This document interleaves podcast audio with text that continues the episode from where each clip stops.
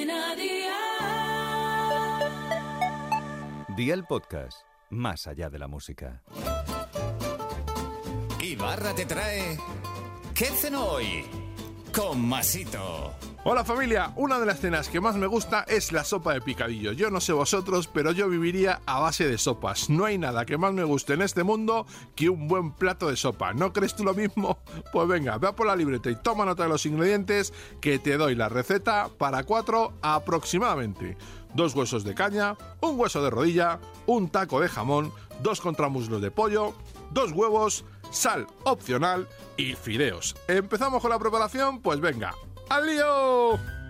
Hoy cero complicaciones. Echa los huesos, el jamón y el pollo a una cacerola bien llena de agua y déjalo cocinar durante 50 minutos con la tapa puesta. En otra cacerola cuece un par de huevos a fuego 7 sobre 9 durante 10 minutos desde que el agua rompe a hervir. Resérvalos en agua fría cuando estén listos. Pasado el tiempo, saca las carnes y los huesos y desecha estos últimos. Las carnes pícalas en trozos muy pequeños, pican también los huevos de la misma manera, añade carnes y huevos a la cacerola y cuando rompa a hervir, incorpora los fideos y déjalos cocinar el tiempo que recomiende el fabricante.